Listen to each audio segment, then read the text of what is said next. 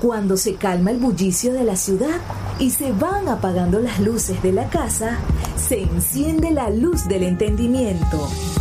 Desde este momento comienza Puerto de Libros, Librería Radiofónica, programa que contiene todos sus elementos tipo A. Puede ser escuchado por niños, niñas y adolescentes sin la supervisión de padres, madres o representantes. Comienza Puerto de Libros, Librería Radiofónica. Este programa llega a ustedes con el apoyo de Puerto de Libros, Librería de Autor. Consulta todas nuestras ofertas en nuestras redes sociales arroba Puerto de Libros. Sultana del Lago Editores, empresa zuliana de servicios editoriales. Conviértete en autor. Contáctalos en su página web sultanadelago.com. Borges y yo. Al otro, a Borges, es a quien le ocurren las cosas. Yo camino por Buenos Aires y me demoro, acaso ya mecánicamente, para mirar el arco de un zaguán y la puerta cancel. De Borges tengo noticias por el correo y veo su nombre en una terna de profesores o en un diccionario biográfico. Me gustan los relojes de arena los mapas, las etimologías, la tipografía del siglo XVIII, el sabor del café y la prosa de Stevenson. El otro comparte esas preferencias, pero de un modo vanidoso, que las convierte en atributos de un actor. Sería exagerado afirmar que nuestra relación es hostil. Yo vivo, yo me dejo vivir para que Borges pueda tramar su literatura, y esa literatura me justifica. Nada me cuesta confesar que ha logrado ciertas páginas válidas, pero esas páginas no me pueden salvar, quizá porque lo bueno ya no es de nadie, ni siquiera del otro, sino del lenguaje o la tradición. Por lo demás, yo estoy destinado a perderme definitivamente, y sólo algún instante de mí podrá sobrevivir en el otro. Poco a poco voy cediéndole todo, aunque me consta su perversa costumbre de falsear y magnificar. Spinoza entendió que todas las cosas quieren perseverar en su ser. La piedra eternamente quiere ser piedra y el tigre un tigre. Yo he de quedar en Borges, no en mí, si es que alguien soy, pero me reconozco menos en sus libros que en muchos otros, o que en el laborioso rasgueo de una guitarra. Hace años yo traté de librarme de él y pasé de las mitologías del arrabal a los juegos con el tiempo y con lo infinito. Pero esos juegos son de Borges ahora y tendré que idear otras cosas. Así mi vida es una fuga y todo lo pierdo y todo es del olvido o del otro. No sé cuál de los dos escribe esta página. Bienvenidos a Puerto de Libros, Librería Radiofónica. Les habla Luis Peroso Cervantes, quien de lunes a viernes, de 9 a 10 de la noche, trae para ustedes este programa a través de la Red Nacional de Emisoras Radio, Fe y Alegría. Estamos esta noche en una noche mm, súper particular. Vamos a escuchar una antología de poesía del gran Jorge Luis Borges, pero es una antología narrada por él mismo pertenece al disco Borges por él mismo, que espero que ustedes disfruten bastante. Así que pueden reportar su sintonía al 0424 672 3597 0424 672 3597 o en nuestras redes sociales arroba librería radio en Twitter y en Instagram. Y sin más demoras, los dejamos con la voz del gran Jorge Luis Borges leyendo uno de sus poemas más estupendos y conocidos en el mundo, El Golem.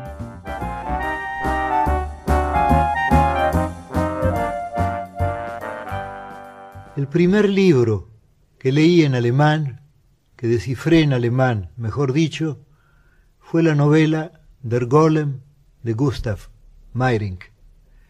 El tema, el tema de un hombre fabricado por los cabalistas me impresionó.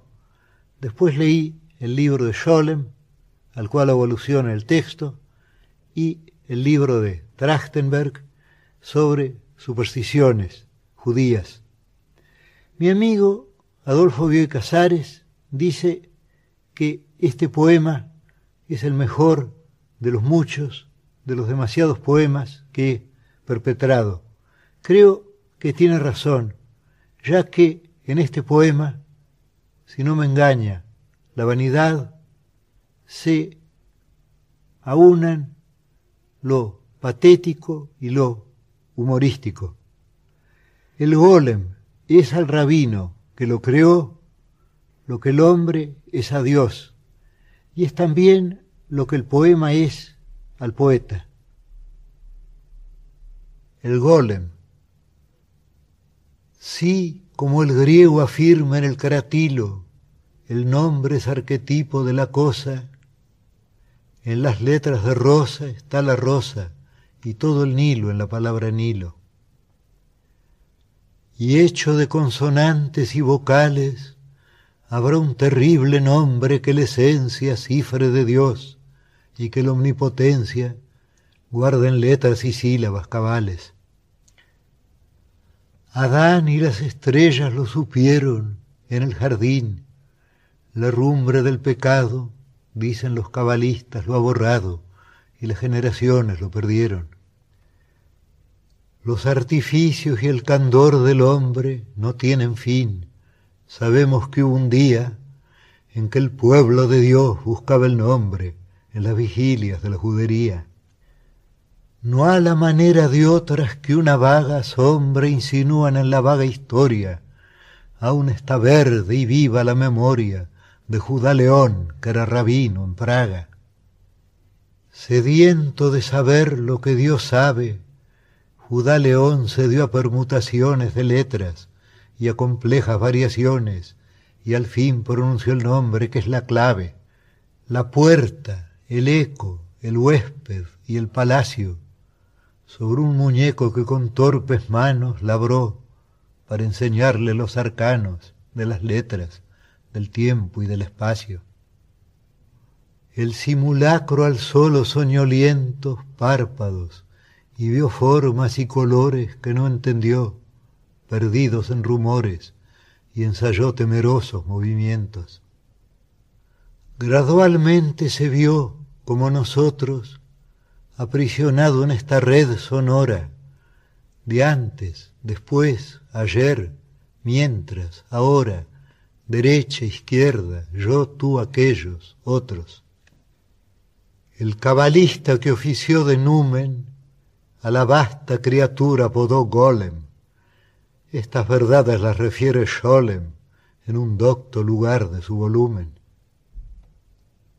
El rabí le explicaba el universo, esto es mi pie, esto el tuyo, esto la soga, y logró al cabo de años que el perverso barriera, bien o mal, la sinagoga. Tal vez hubo un error en la grafía o en la articulación del sacro nombre, a pesar de tan alta hechicería, no aprendió a hablar el aprendiz de hombre. Sus ojos, menos de hombre que de perro, y harto menos de perro que de cosa, seguían al rabí por la dudosa penumbra de las piezas del encierro. Algo anormal y tosco hubo en el golem, ya que a su paso el gato del rabino se escondía, ese gato no está en Scholem, pero a través del tiempo lo adivino. Elevando a su Dios manos filiales, las devociones de su Dios copiaba, o estúpido y sonriente se ahuecaba en cóncavas alemas orientales. El rabí lo miraba con ternura y con algún horror. ¿Cómo? se dijo, pude engendrar este penoso hijo y la inacción dejé, que es la cordura. ¿Por qué di en agregar a la infinita ser y un símbolo más? ¿Por qué a la vana deja que en lo eterno se devana de otra causa, otro efecto y otra cuita? En la hora de angustia y de luz vaga, en su golem los ojos detenía, ¿Quién nos dirá las cosas que sentía Dios al mirar a su rabino en Praga.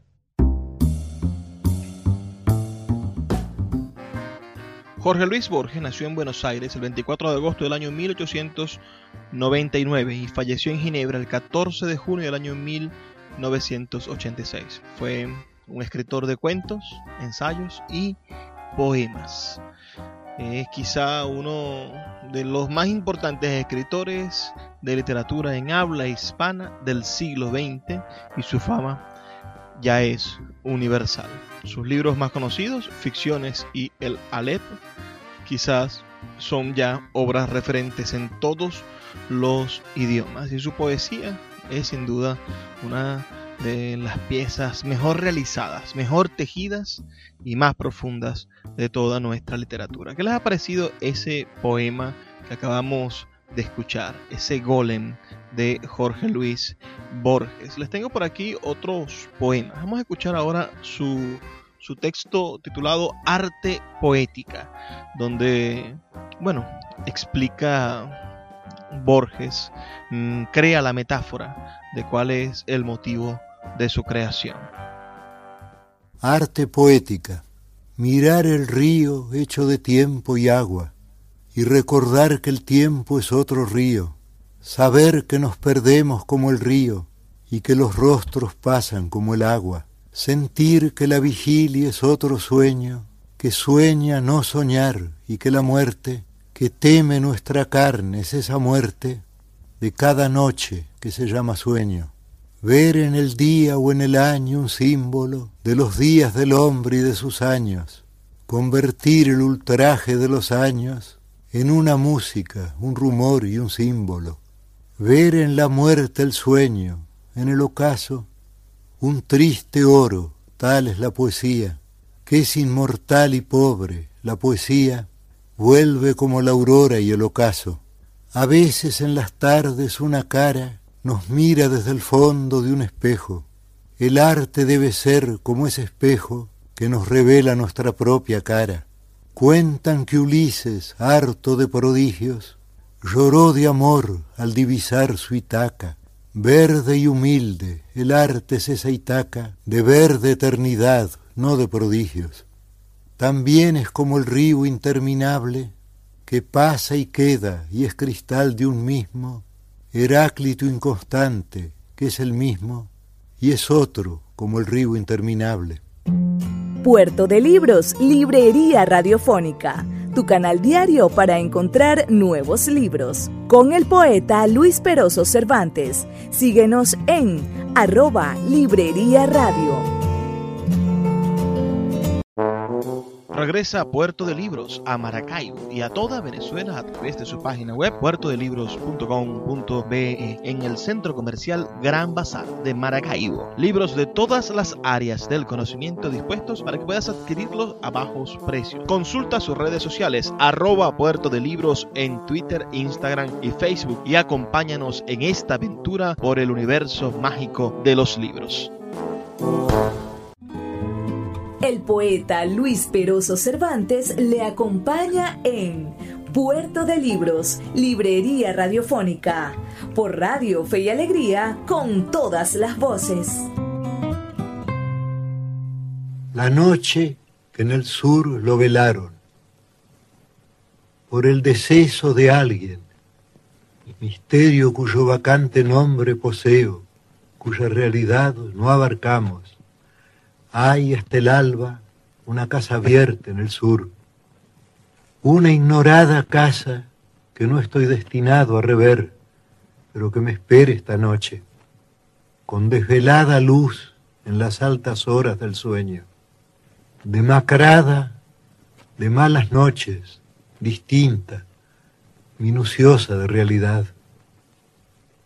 A su vigilia gravitada en muerte, camino, por las calles elementales como recuerdos, por el tiempo abundante de la noche, sin más oíble vida que los vagos hombres de barrio junto al apagado almacén y algún silbido solo en el mundo. Lento el andar en la posesión de la espera, llego a la cuadra y a la casa y a la sincera puerta que busco y me reciben hombres obligados a gravedad que participaron de los años de mis mayores.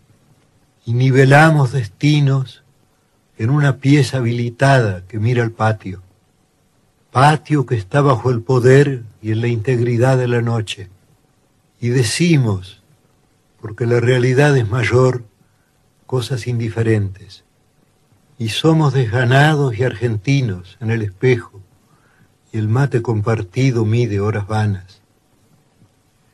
Me conmueven las menudas sabidurías que en todo fallecimiento de hombre se pierden. Hábito de unos libros, de una llave, de un cuerpo entre los otros. Frecuencias irrecuperables que fueron la precisión y la amistad del mundo para él.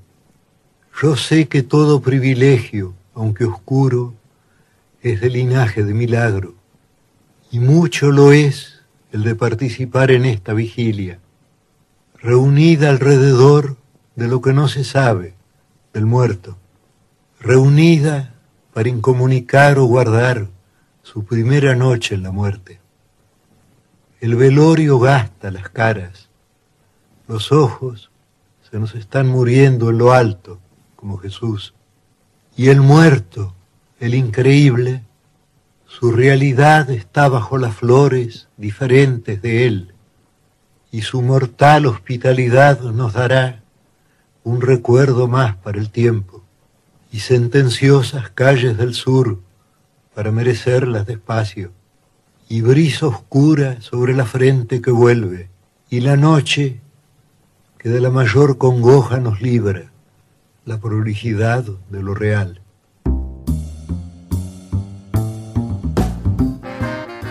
Jorge Luis Borges, a pesar de haber nacido en un suburbio de Buenos Aires, se mudó junto a su familia en 1914 a Suiza, donde estudió en el College de Geneve. La familia viajaría extensamente por Europa, incluyendo España. Tras su regreso a Argentina en 1921, Borges empezó a publicar sus poemas y ensayos en las revistas literarias surrealistas mientras trabajaba como bibliotecario, profesor y conferencista. En 1955 fue nombrado director de la Biblioteca Nacional de la República Argentina y profesor de literatura inglesa de la Universidad de Buenos Aires. A la edad de los 55 años quedó completamente ciego. Numerosos investigadores han sugerido que su ceguera progresiva lo motivó a crear símbolos literarios innovadores a través de la imaginación. Y en base a, este, a esta dificultad ¿no? de haber quedado ciego, Borges escribió este maravilloso poema, el poema de los dones. Poema de los dones. Nadie rebaje a lágrimo reproche esta declaración de la maestría de Dios, que con magnífica ironía me dio a la vez los libros y la noche. De esta ciudad de libros hizo dueños a unos ojos sin luz que sólo pueden leer en las bibliotecas de los sueños los insensatos párrafos que ceden las albas a su afán. En vano el día les prodiga sus libros infinitos, arduos como los arduos manuscritos que perecieron en Alejandría. De hambre y de sed narra una historia griega, muere un rey entre fuentes y jardines. Yo fatigo sin rumbo los confines de esta alta y honda biblioteca ciega. Enciclopedias, atlas, el oriente y el occidente, siglos, dinastías, símbolos, cosmos y cosmogonías, brindan los muros, pero inútilmente. Lento en mi sombra, la penumbra hueca exploro, con el báculo indeciso, yo que me figuraba el paraíso bajo la especie de una biblioteca algo que ciertamente no se nombra con la palabra azar, rige estas cosas, Otro ya recibió en otras borrosas tardes los muchos libros y las sombras. Al errar por las lentas galerías, suelo sentir con vago horror sado que soy el otro, el muerto, que habrá dado los mismos pasos en los mismos. ¿Cuál de los dos escribe este poema de un yo plural y de una sola sombra. ¿Qué importa la palabra que me nombra si es indiviso y uno el anatema? Grusac o Borges, miro este querido mundo que se deforma y que se apaga en una pálida ceniza vaga que se parece al sueño y al olvido. Curiosamente, los directores de la biblioteca de Argentina terminaban siendo ciegos, o por algún momento algunos padecieron de ceguera, ¿no? El gran Borges, durante los años 60, ah, su trabajo fue traducido y publicado en los Estados Unidos y en Europa. En 1961 llegó a la fama internacional al obtener el premio Formentor, que recibió junto a Samuel Beckett, Premio Nobel de Literatura. En el año 1971 ganó el Premio Jerusalén. Su reputación internacional se consolidó entre estos años, ayudado por la disponibilidad de las traducciones al inglés de su obra, por el éxito de Cien años de soledad de García Márquez y el boom latinoamericano, aunque su participación en él es relativa, ya que no, no está inscrito dentro de ese género de la narrativa real maravillosa, que quizá era lo que se estaba mercadeando en el mundo de, de, las editoriales barcelonesas. Borges dedicó su último libro, Los Conjurados, a la ciudad de Ginebra, donde moriría en el año 1986. El escritor y ensayista J.M. Coetze, Premio Nobel de Literatura, dijo en su libro sobre Borges que él, más que nadie, renovó el lenguaje de la ficción, abriendo así el camino a una generación de novelistas hispanoamericanos. El poeta declara su nombradía. El círculo del cielo mide mi gloria. Las bibliotecas del oriente se disputan mis versos. Los emires me buscan para llenarme de oro la boca. Los ángeles ya saben de memoria mi último ségel. Mis instrumentos de trabajo son la humillación y la angustia. Ojalá yo hubiera nacido muerto. Durante toda su vida Borges no profesó ninguna religión y se declaró muchas veces agnóstico y otras, según se sintiera, ateo. Sin embargo, por expreso pedido de su madre, católica devota, Borges rezaba un Padre Nuestro y un Ave María antes de irse a dormir y en su lecho de muerte recibió la asistencia de un sacerdote católico.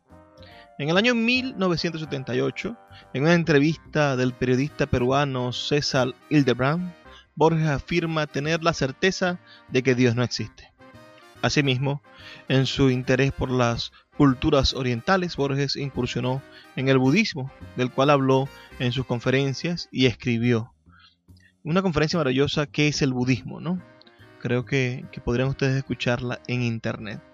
Sobre eso también, eh, uno de los autores favoritos de Borges que él nombra, está este maravilloso soneto que vamos a escuchar llamado Espinosa. Baruch Espinosa, según se sabe, consagró su vida a labrar cristales y a fundar un laberíntico sistema filosófico, una explicación más del universo. En este soneto yo lo he mostrado en sus dos tareas y he querido mostrar que esas dos tareas, la física y la mental, eran de algún modo, de algún poético modo, esperemos, paralelas.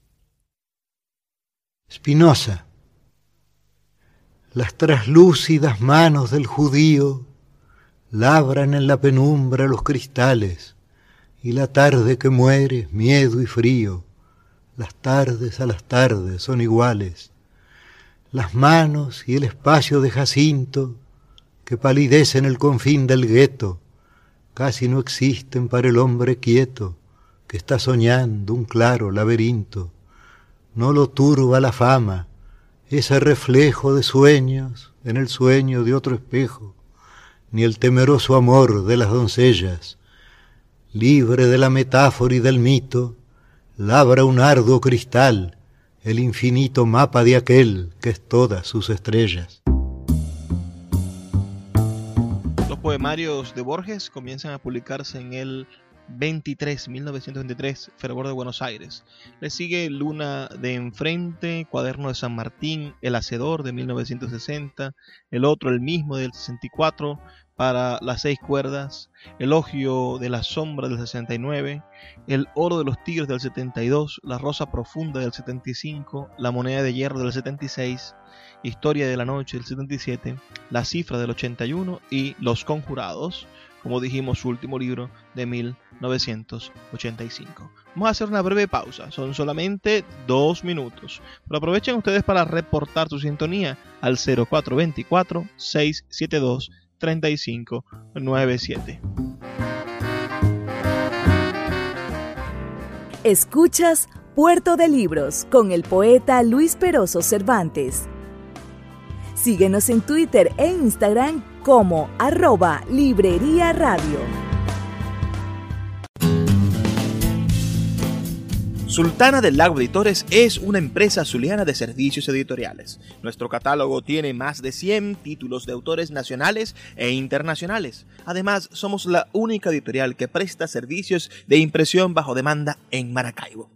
No necesitas invertir en grandes tirajes. Tus lectores pedirán tu libro, nosotros lo imprimiremos y tú obtendrás regalías. Por ello, también editamos internacionalmente en Amazon y Google Play Books. Conoce más en nuestra nueva página web www.sultanadelago.com o siguiéndonos en Instagram como arroba sultana del lago.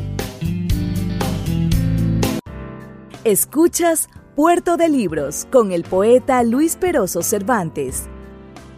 Síguenos en Twitter e Instagram como arroba Librería Radio. El tango. ¿Dónde estarán? Pregunta la elegía de quienes ya no son, como si hubiera una región en que el ayer pudiera ser el hoy, el aún, y el todavía. ¿Dónde estará, repito, el malevaje que fundó en polvorientos callejones de tierra o en perdidas poblaciones la secta del cuchillo y del coraje? ¿Dónde estarán aquellos que pasaron, dejando al epopeyo un episodio, una fábula al tiempo, y que sin odio lucro o pasión de amor se acuchillaron. Los busco en su leyenda, en la postrera brasa que a modo de una vaga rosa guarda algo de esa chusma valerosa de los corrales y de Balvanera. Qué oscuros callejones, o oh qué yermo, del otro mundo habitará la dura sombra de aquel que era una sombra oscura, Muraña, ese cuchillo de Palermo, y esa iberra fatal de quien los santos se apiaden, que en un puente de la vía mató a su hermano el ñato, que debía más muertes que él, y así igualó los tantos. Una mitología de puñales lentamente se anula en el olvido, una canción de gestas se ha perdido en sórdidas noticias policiales. Hay otra brasa, otra candente rosa, de la ceniza que los guarda enteros. Ahí están los soberbios cuchilleros y el peso de la daga silenciosa. Aunque la daga hostil o esa otra daga el tiempo los perdieron en el fango, hoy, más allá del tiempo y de la ciaga muerte, esos muertos viven en el tango. En la música están, en el cordaje de la terca guitarra trabajosa que trama en la milonga venturosa la fiesta y la inocencia del coraje. Gira en el hueco la amarilla rueda de caballos y leones y oigo el eco de esos tangos de arolas y de greco que yo he visto bailar en la vereda en un instante que hoy emerge aislado, sin antes ni después, contra el olvido, y que tiene el sabor de lo perdido, de lo perdido y lo recuperado. En los acordes hay antiguas cosas, el otro patio y la entrevista parra, detrás de las paredes recelosas, el sur guarda un puñal y una guitarra. Esa ráfaga el tango, esa diablura, los atareados años desafía, hecho de polvo y tiempo, el hombre dura menos que la liviana melodía, que solo es tiempo. El tango crea un turbio pasado y real, que de algún modo es cierto, un recuerdo imposible de haber muerto peleando en una esquina del suburbio.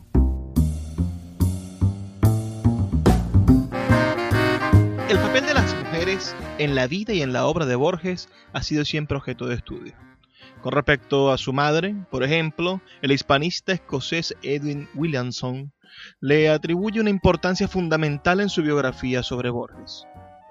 Esa cualidad de madre opresora fue desmentida por el propio Borges, que reconoció siempre la autoridad de su padre y quien, a diferencia de la ignorante familia de su madre, según él mismo afirmó, le heredó un mundo intelectualmente más complejo, es decir, el idioma inglés y su biblioteca, el hecho más importante de su vida, según Borges. Para Emir Rodríguez Monegal, por ejemplo, el papel de la madre en la vida de Borges era menor la parte que madre juega en el mito personal de Borges está siempre allí, siempre mencionada con cortesía, pero siempre mantenida de manera muy sutil en una posición subordinada. El sexo y las mujeres son dos componentes problemáticos en la ficción de Borges.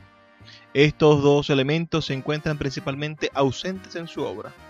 Por ejemplo, las escenas de actos sexuales se hallan casi totalmente ausentes en los escritos borgianos. El encuentro sexual del cuento Enma Nus ah, con un marinero anónimo es la excepción más notable. Y aún la más velada sugerencia de actividades eróticas se hallan limitadas a unos pocos relatos. Tan escaso como lo anterior en la obra de Borges son los personajes femeninos que tengan un papel central en la narración o que posean una personalidad independiente. En general, prima su ausencia o es una presencia meramente decorativa. El mundo ficticio creado por Borges es un lugar donde las mujeres, si es que aparecen, parecen existir como objetos secundarios con el propósito de proveer a los hombres de oportunidades para el sexo.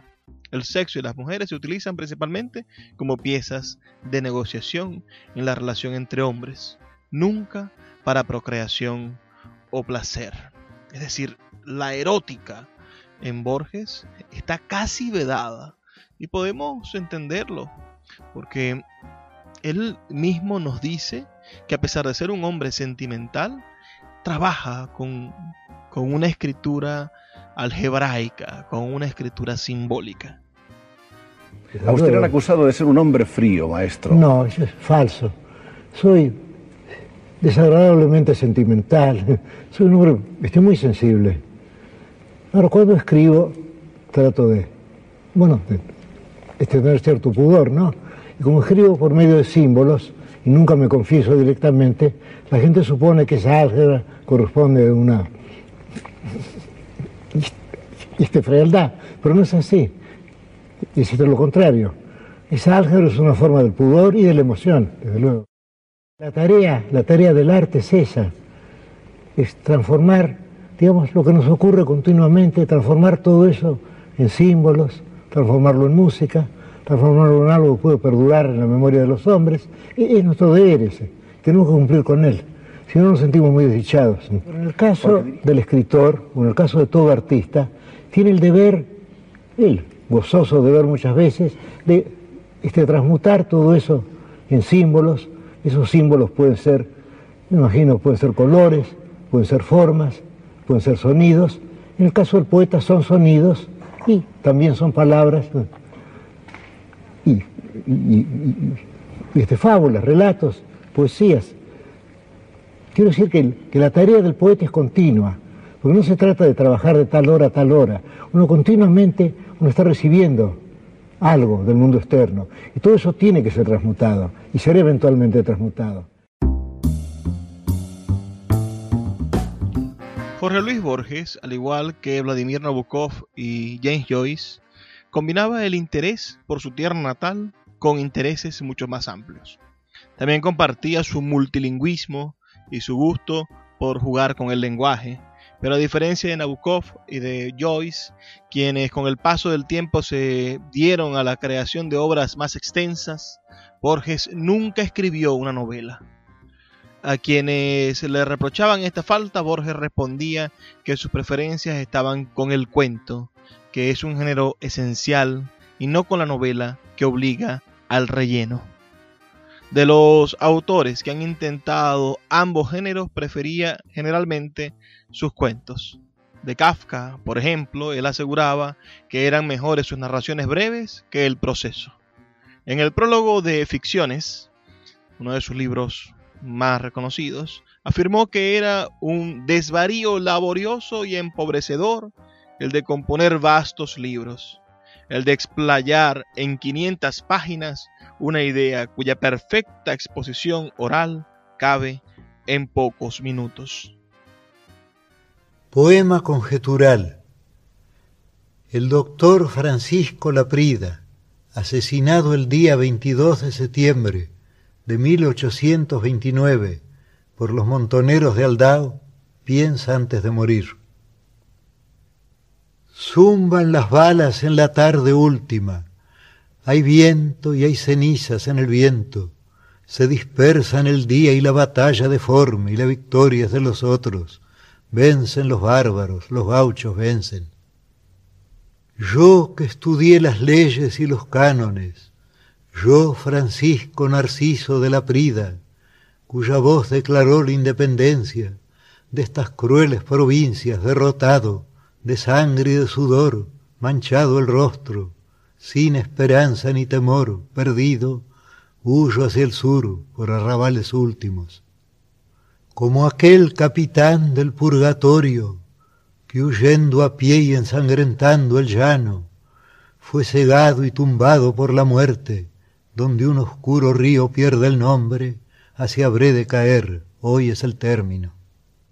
La noche lateral de los pantanos me acecha y me demora, oigo los cascos de mi caliente muerte que me busca, con jinetes, con belfos y con lanzas.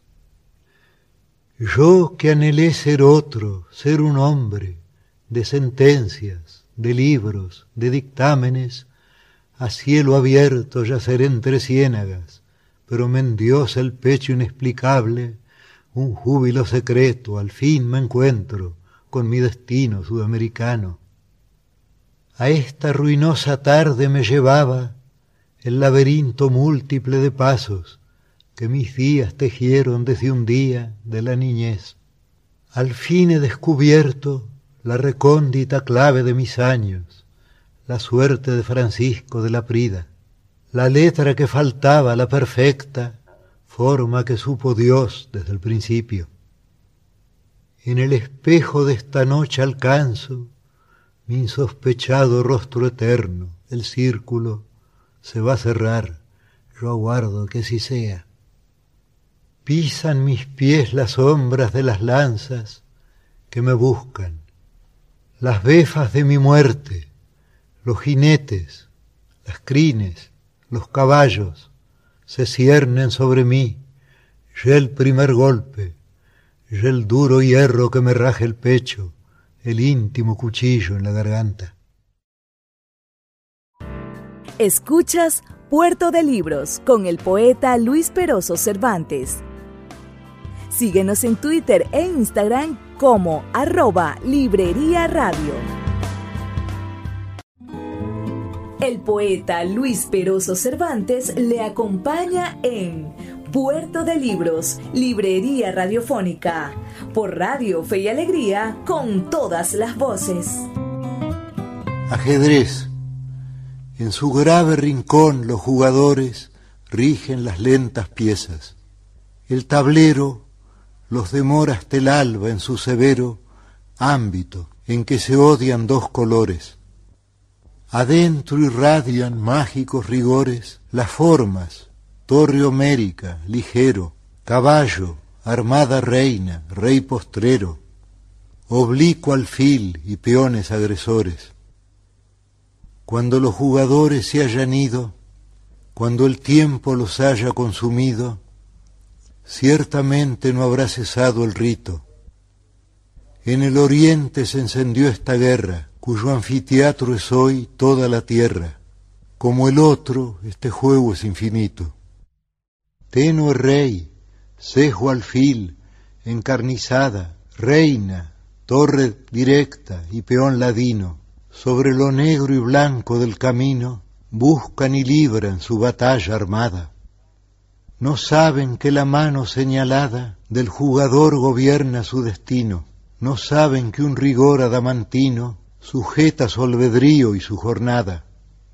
También el jugador es prisionero, las sentencias de Omar de otro tablero, de negras noches y de blancos días. Dios mueve al jugador y éste la pieza. ¿Qué Dios detrás de Dios la trama empieza? De polvo y tiempo y sueño y agonía. Este poema que acabamos de escuchar, Ajedrez, es un ejemplo básico de la manera en la que Borges se plantea los ciclos, la repetición, el infinito, ¿no? Es decir, el ajedrez es conducido por estos jugadores y estos, estas piezas de ajedrez creen que, no es así. Y sucede lo mismo con el hombre, ¿no? Un dios que los mueve y finalmente, eh, ¿quién mueve a Dios? Esa es una gran pregunta. En el año 1971 Borges publicó en Buenos Aires el cuento largo titulado El Congreso. Al año siguiente viajó a Estados Unidos, donde recibió numerosas distinciones y se pronunció diferentes conferencias en las universidades de Estados Unidos. A su regreso a Buenos Aires publicó el libro de poemas El Oro de los Tigres y el 24 de agosto del 71, día de su cumpleaños, recibió un homenaje singular la publicación en forma privada de su cuento El Otro. Por cierto, un cuento bellísimo. Quizá algún día dediquemos un, un programa a él. En el año 1973 fue declarado ciudadano ilustre de la ciudad de Buenos Aires y paralelamente solicitó su jubilación como director de la Biblioteca Nacional.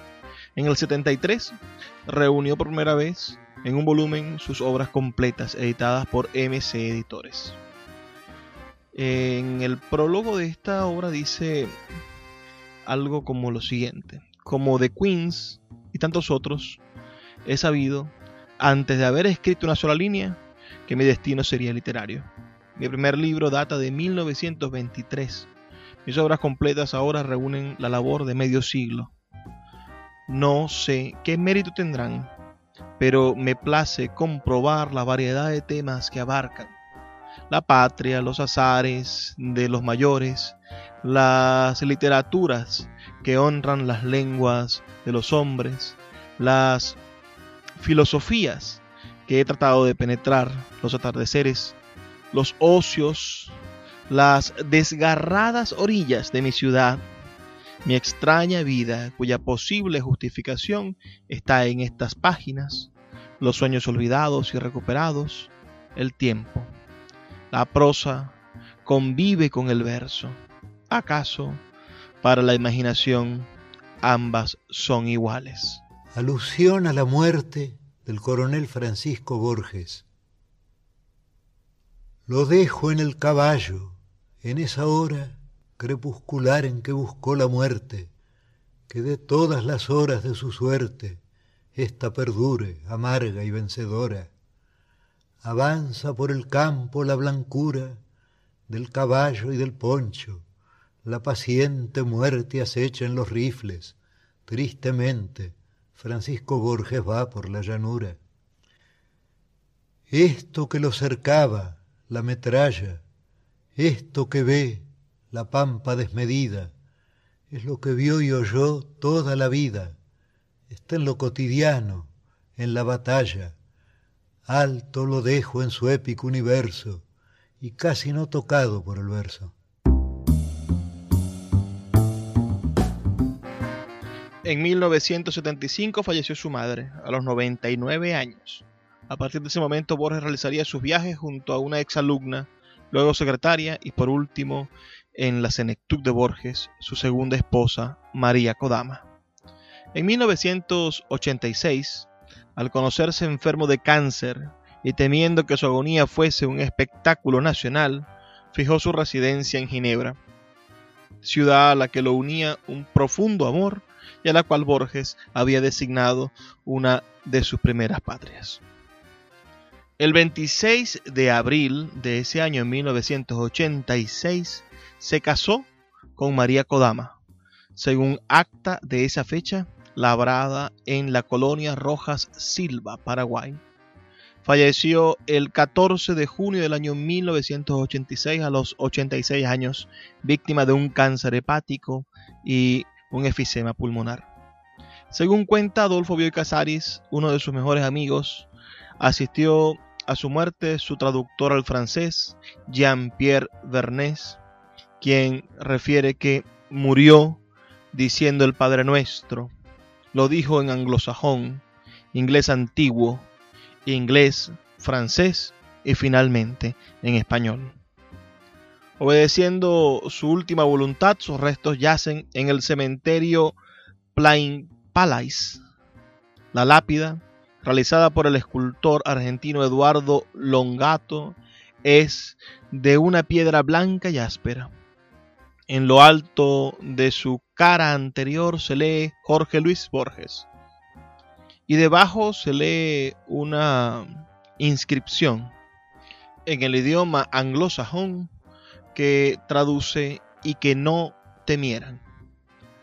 En febrero del año 2009 se presentó un proyecto para trasladar sus restos al cementerio porteño de la Recoleta.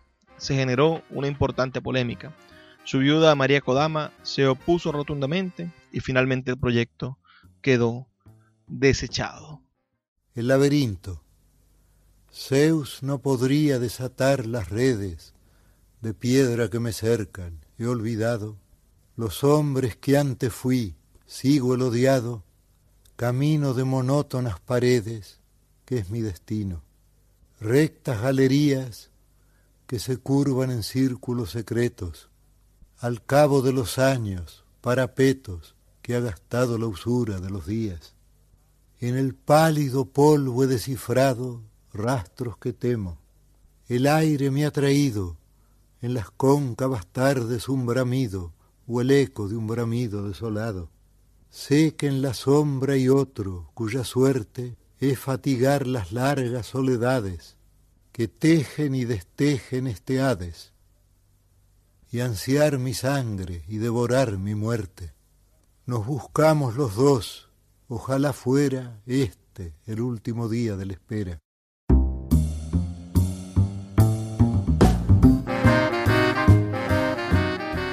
Jorge Luis Borges es sin duda uno de nuestros escritores más importantes.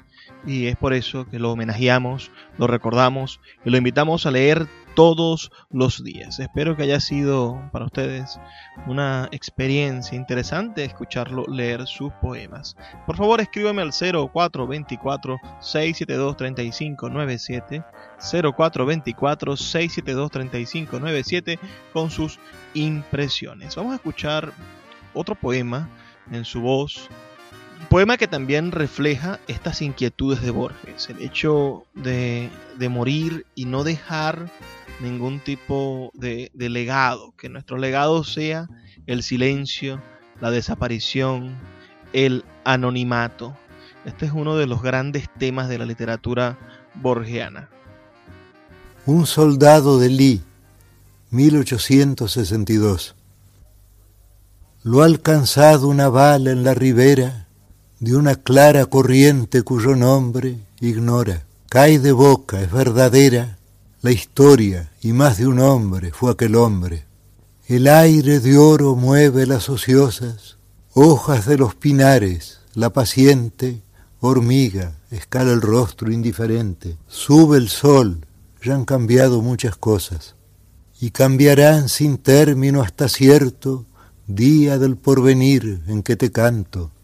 A ti, que sin la dádiva del llanto, caíste como cae un hombre muerto. No hay un mármol que guarde tu memoria, seis pies de tierra son tu oscura gloria. Otro elemento maravilloso que podemos destacar de la literatura borgiana es el hecho de que la ficción supere a la realidad. Siempre sus personajes y sus ideas intentan demostrarnos que dentro del arte, de la literatura, de la leyenda, del cuento de un tercero, hay una posibilidad de superar lo que consideramos real. Este poema es un maravilloso ejemplo, pero en sus cuentos conseguimos también ah, momentos espectaculares. Por ejemplo, la biblioteca de Babilonia o un cuento maravilloso, Las ruinas circulares, en el cual el soñador supera lo soñado y lo convierte en un ser vivo y finalmente se da cuenta de que también es un ser soñado. Entonces, Borges siempre en esa, en esa idea de convertirnos a nosotros mismos en personajes de ficción o hacernos dudar de que nuestra existencia no sea sino la representación de la mente de otro, de otro ser maravilloso que ha ideado el mundo. Del rigor en la ciencia. En aquel imperio, el arte de la cartografía logró tal perfección que el mapa de una sola provincia ocupaba toda una ciudad y el mapa del imperio toda una provincia. Con el tiempo, esos mapas desmesurados no satisfacieron y los colegios de cartógrafos levantaron un mapa del imperio que tenía el tamaño del imperio y coincidía puntualmente con él. Menos adictas al estudio de la cartografía, las generaciones siguientes entendieron que ese dilatado mapa era inútil y no sin impiedad lo entregaron a las inclemencias del sol y de los inviernos. En los desiertos del oeste perduran despedazadas ruinas del mapa, habitadas por animales y por mendigos. En todo el país no hay otra reliquia de las disciplinas geográficas. Es hora de despedirnos, no sin antes pedirles que nos sintonicen todos los días, de lunes a viernes, de 9 a 10 de la noche, por la Red Nacional de Emisoras Radio, Fe y Alegría. Por favor, sean felices, lean poesía.